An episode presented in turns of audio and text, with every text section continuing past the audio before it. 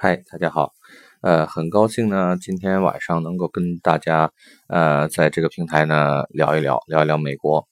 呃，昨天呢，有人反映啊，就是我之前的这个录音啊，有一点点小问题，就是这个背景音乐太嘈杂，啊，听不太清楚。啊，因为呢，我就是现在在国内，然后所处的这个环境啊，还有这个呃，不太允许就是有后期制作的这样的一个过程，所以说呢，就委屈大家啊，然后这个我尽量的改善啊，我的这个录音的品质。好，感谢大家的支持。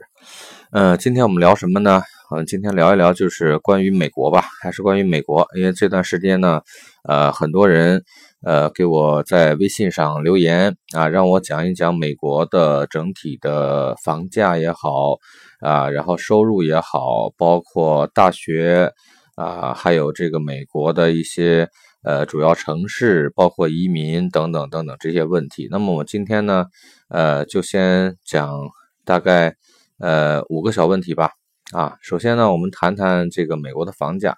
美国的房价呢，跟人口的分布有很大的关系。一般而言呢，呃，东西海岸主要是我们指的是纽约啊周边的城市，然后另外呢就是加州啊，然后华盛顿州就是西雅图啊，一直往南一号公路，我们那天讲的这个一号公路啊，之前也谈过这个话题啊，这这个呃区域的价格呢就贵一些。那么我们中间的地区肯定就便宜，比如说休斯顿啊，比如说底特律啊，因为美国呢几乎是人人有车，而且每一家的车辆呢也都不止一辆啊，所以说每个人的生活范围呢扩大了很多啊。再再再扯一个话题，就是说，呃，那你说中国的车的保有量也很大。那为什么中国的这个生活范围呢就没办法去扩大，或者说我们的这个受到很大的限制？呃，首先我们知道就是美国的 freeway 啊，就是高速啊，它是呃免费的啊。然后中国的这个高速，我们知道它是相对还是很高，相对于我们的收入还是高了很多。我认为啊，美国的呃 freeway 是呃是免费的，而且收费的公路相当少啊。我在美国。呃，去过这么多次呢，也就呃遇到过一次啊，收费公路，那还是你自己选择的，就是比如说在堵车的路段等这个这个情况下，你可以选择收费公路啊。当然了，这个不是很多啊，几乎在美国的中部呢，几乎是没有收费的公路啊，所以说它的这个生活范围呢也扩大了很多啊，并且呢，美国的油价是相当便宜啊，一会儿我们也会谈到。呃，所以说美国人买房的呢，这个余地是比较大的。呃，美国的房价呢，比如说在呃中部城市啊，基本上呃我看到一些数据，我查了一些数据，基本上是在二十万美元左右。那么我刚才讲了，就是因为东边和西边嘛，东东海岸、西海岸两边比较贵，那所以美国中间大部分的地方的房价呢，都是二十万美元之间的啊，二十万美元左右的。呃，那我。比如说底特律啊，或者是堪萨斯啊，或者是休斯顿，嗯，就人口而言呢，这几个城市在美国排在呃前五十啊，也算是二线城市，人口呢不到一百万啊。中国大一点的县城啊，我们说一般都比这个人口还要多，而且呢，呃，美国的房价便宜啊，一个单独的独立的 house，呃，大概是十几万啊，甚至是不到十万。呃，我我前几天的时候帮一个朋友在问休斯顿的房价，有一个呃临湖的湖景房啊，五个卧室啊，大概是两千六百多尺的这样的一个房子。呃，那我们知道美国的房子主要是指的这个 bedroom，就是卧室的面积嘛。呃，它的价格是也就是不到二十万美金啊，在这个房子就算是非常非常好了。呃，那这些城市呢比较。恐怖的怎么说呢？我觉得那可能对于中国人来说，可能就是人口少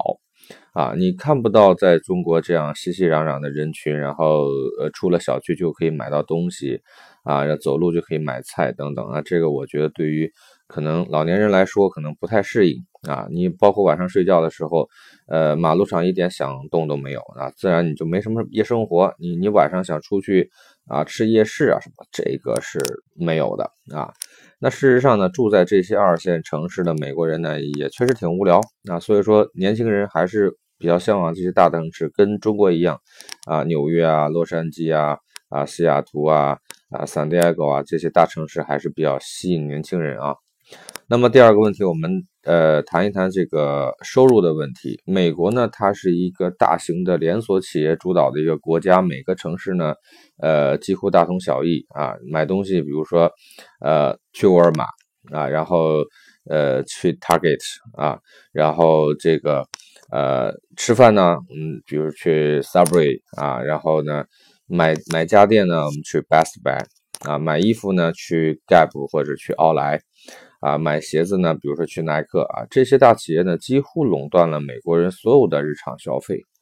啊，或者是有的有很多啊，我们在中国的都知道啊，美国的这个会员最大的会员连锁的这个这个大型超市 Costco，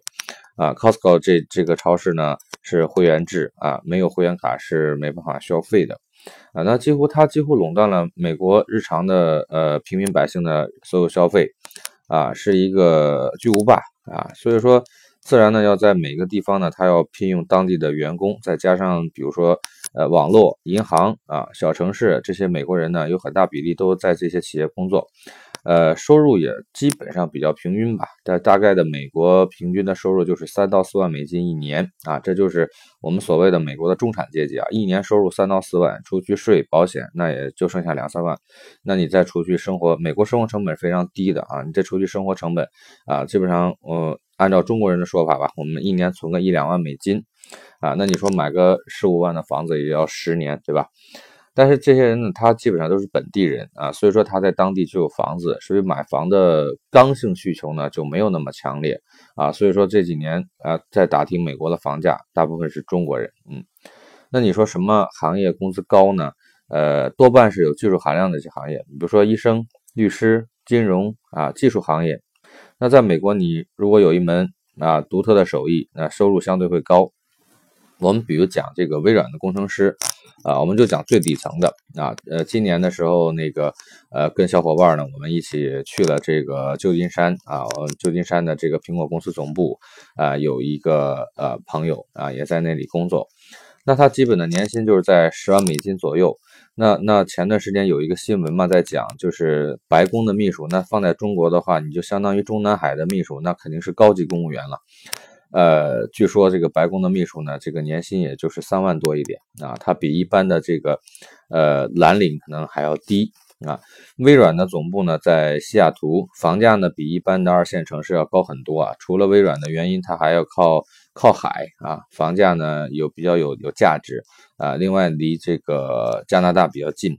啊，有数据显示，就是西雅图的房价呢，中间数啊，从一九八九年的二十二万啊，飙升到二零零六年的最高的时候四十七、四十四十四万啊，四十四、四十四万啊。但是呢，现在这个金融危机嘛，然后基本上又跌回了三十四万。那如果你是微软的这个工程师啊，举个例子来来说，那么一年有十万的收入啊，税和保险呢，大概呃占到三分之一，那么你拿到手可能大概七万左右，那么一年你存个四五万。啊，需要十年的时间买一个房子啊！当然了，我们讲的这都是中国人的思维啊，美国人是不会存这么多钱的啊。当然不是说每个人你都能够在微软得到一份年薪十万的工作。那你如果你在星巴克做服务员，那收入也就是在三到五万美金这样的一个范畴。那你要买西雅图的房子，这个压力就大很多。呃，然后第三个话题呢，我们谈谈这个大学。相比房价而言，这个教育对美国人来说是一件非常可怕的事情。大家都知道，美国最好的大学哈佛啊、耶鲁啊、普林斯顿啊，有八所常青藤大学。那么一些学校呢，是不是常青藤，但是完全是一个档次。比如说呃，Stanford 啊、芝加哥的麻省理工、加州理工这些学校加起来总共二十个，都是私立的啊。美国学校很少有公立的。所以说，要评判美国学校的档次呢，排名前二十的，我觉得可以算是一个档次啊。美国人稍微有点钱的，都是想挤进这些学校啊。在这些学校里，基本上你四年读下来也要二十万美金，这个一般人负担不起。那我们也都啊看过新闻啊，这个连这个呃美国的这个副总统他呃孩子上学还要贷款啊，这个当然是。呃，都是事实啊。那么这二十个学校之后呢，我们说就是州立大学。那每个州大概一到两所啊，构成了美国大学的大概是前一百名，呃，二十名以后前一百名这样的一个区间。但是加州呃，我们说比较例外。加州呢，呃，有十所，而且每一所的排名都还不错。大家比较熟悉的有加州伯克利啊，在我们看来呢，都是比较大的啊，这这比较牛的学校。但是在加州呢，你只要稍微能读书，基本上都能考进去啊。这是一个啊，曾经在伯克利读过的一个朋友讲的啊。其实想想呢，也不奇怪，前面已经有二十所大学了。美国美国的人口本身就少，它不是说千军万马过独木桥的那种感觉啊。那么州立大学它对本州的学生呢要便宜点啊。你像加州。啊，加州的学生，你要进这个加州系统的这十所大学，一年学费大概是七八千，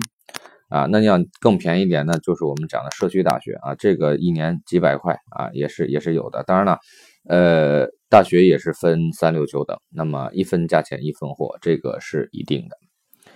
第四个话题，我想跟大家聊一聊洛杉矶啊，洛杉矶呢，呃，这个也是我。呃，就是呃，曾经吧，啊，前几年的时候，呃，第一次到美国啊，当然了，转机不算了，在西雅图转机啊，待的时间很短。那么待的时间最长的第一次就是在洛杉矶，大概待了有半个多月。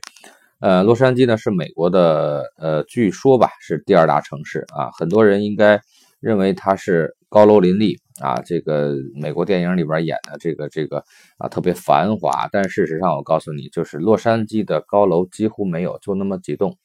啊，刚刚第一次到洛杉矶下飞机的时候，简直惊呆了。这这就是一个大农村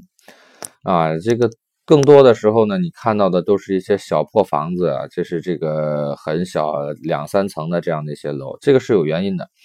呃，比如说。洛杉矶呢，我们都知道它是处于地震带啊，不易建高楼啊。那或者有还有人说，就是美国人本身就不太喜欢高楼。你在好莱坞电影里边看的这个洛杉矶，我们说这个离比弗利很近，离好莱坞很近。那好莱坞拍电影基本上就是在洛杉矶啊，据说要把市中心的这个啊，就是这个呃那一片那有高楼的那一片呢，全部都要围起来。啊，就是要戒严啊，然后拍电影用啊，拍完电影以后，呃，再放行，本身也不会怎么影响交通，因为那个地方晚上车也少啊。然后这个，嗯嗯，晚上那一片的话呢，你去看啊，可能跟你在美国电影里看的就。不太一样啊，你会觉得很震惊。那个经过艺术加工以后，你会觉得这就是一个，呃，不太像美国。那还有人讲，就是美国呢，实际上有两个，一个是纽约，一个是美国。那纽约，我们说高楼林立啊，这个是呃，跟美国的其他大部分的地方是不太一样的。的确呢，这个洛杉矶呢，我们我们说洛杉矶是个 county，county 呢，它是一个巨大的一个县或者叫郡，呃，加上周边的这些。啊，这些地方呢，大概呃，目前为止应该是有八十八个 city 啊。如果以每小时这个一百迈啊，我们说一百迈大概是一百六十公里的时速开车的话呢，呃，不堵车啊，呃，直线走啊，我们说从东到西你也要一个小时，一个小时估计不够啊，一个小时估计不够。呃，我从洛杉矶的 LX，就是洛杉矶的机场啊，洛杉矶国际机场开到东边吧，我们现在叫东谷的一个地方，也要一个半小时啊，这个是比较比较快的啊，这个速度了。呃，洛杉矶呢，它实际上你从飞机上看呢，它是一个块状的结构，每个区的定位不同，有一些好区，你比如说好莱坞啊，北弗利靠海的 Santa Monica。啊，这些地方的房价，那你说一千万啊？我觉得，呃，可能也也也算不上什么好房子吧。那总体而言的话呢，在洛杉矶买房要比在美国的二线城市贵很多啊，确实要贵很多。呃，但是呢，选择余地啊，同样还是大很多。那如果说是一个年轻人，那你可以首先呃选择买公寓啊，美国人我们叫叫这个 condo，那相当于中国的这种类似于商品房吧。啊，那个以洛杉矶市中心的金融区啊来来这个看的话呢，一个比较新的公寓楼，呃，面积在平方米，如果核算下来，我想大概六七十平方啊，然后三四十万美金是有的啊，然后这个对照美国人人均的四到五万的年收入呢，这个价格其实是蛮高了啊。那洛杉矶的房价呢，呃，我。住过洛杉矶的一些城市，呃，帕萨迪纳也好，啊，Chino Hills 也好，呃，动辄都是在五十万以上啊，四十万你买不到什么好房子，现在五十万以上，呃，也都不算贵了啊。基本上中国人买的房子参考值也在七十万、八十万美金啊，这个这个区间。呃，那么过去几年呢，美国房地产业的发展呢，也确实是一个造城运动啊。但是美国它不像中国，它没法拆迁啊，你只能在城市外边建造一个新的城市，所以说。洛杉矶，你外边你你看的话呢，乌压压全是房子，你再往外可能就是牛场啊。那我们说那个牧场，现在的这个牧场，那以前就是养牛的地方。这些房子很新，而且款式也差不多啊，基本上呢造型都大同小异。但是呢，呃，现在因为中国人多了，所以说这个房价也逐渐比较高。呃，但是呢，毕竟呢，这个工作也好，生活也好啊，房子是便宜，但是你你每天开车要。啊，一两个小时是正常的啊，所以说也没有太多的选择啊。那我们今天再再聊一个话题吧，就是关于移民的这个话题。那涌进这个，我们说洛杉矶还说洛杉矶啊，涌进洛杉矶的人呢是五花八门。那那那大部分呢，我们说是墨西哥，还有其他的这个亚非拉的底层人民。那中国人现在也是啊强有力的一个主体吧。美国我们说有五百万非法移民，绝大多数呢是墨西哥裔，因为。加州以前是我们知道，加州以前是这个墨西哥领土啊。洛杉矶呢，就是离墨西哥最近的一个比较大的城市。那所以说，很多墨西哥人都在这里安营扎寨，他骨子里就认为这是他们家啊。墨西哥人也吃苦，也然后所有的脏活累活都他们包了。那老莫呢，对这种生活要求也不高，有份工作就满足。美国政府啊，对这五百万的非法移民呢，他也是睁一只眼闭一只眼啊。美国也不能没有他们，你把他们都赶走了，这些呃脏活累活没人干啊。更何况他们的这个工钱要的很低啊，老板也都愿意用啊。所以说你在洛杉矶呢，你去沃尔玛，工作人员基本上清一色的老莫啊。你如果是在这个纽约，我估计你很少能看到啊这个。呃，沃尔玛这个白人当服务员呢，可能也就是在西雅图啊、纽约啊这些东部城市啊，基本上呢，呃，是纽约纽约啊，是这样的一个情况。那么你在洛杉矶，基本上你在啊超市里啊，基本上这个黑人的面孔非常多吧啊。那最近两年呢，这个华人确确实实也都大量的涌进洛杉矶啊。这个比如说 Chino Hills 以前就是韩国人的领地，那么现在完全就是中国人的领地了。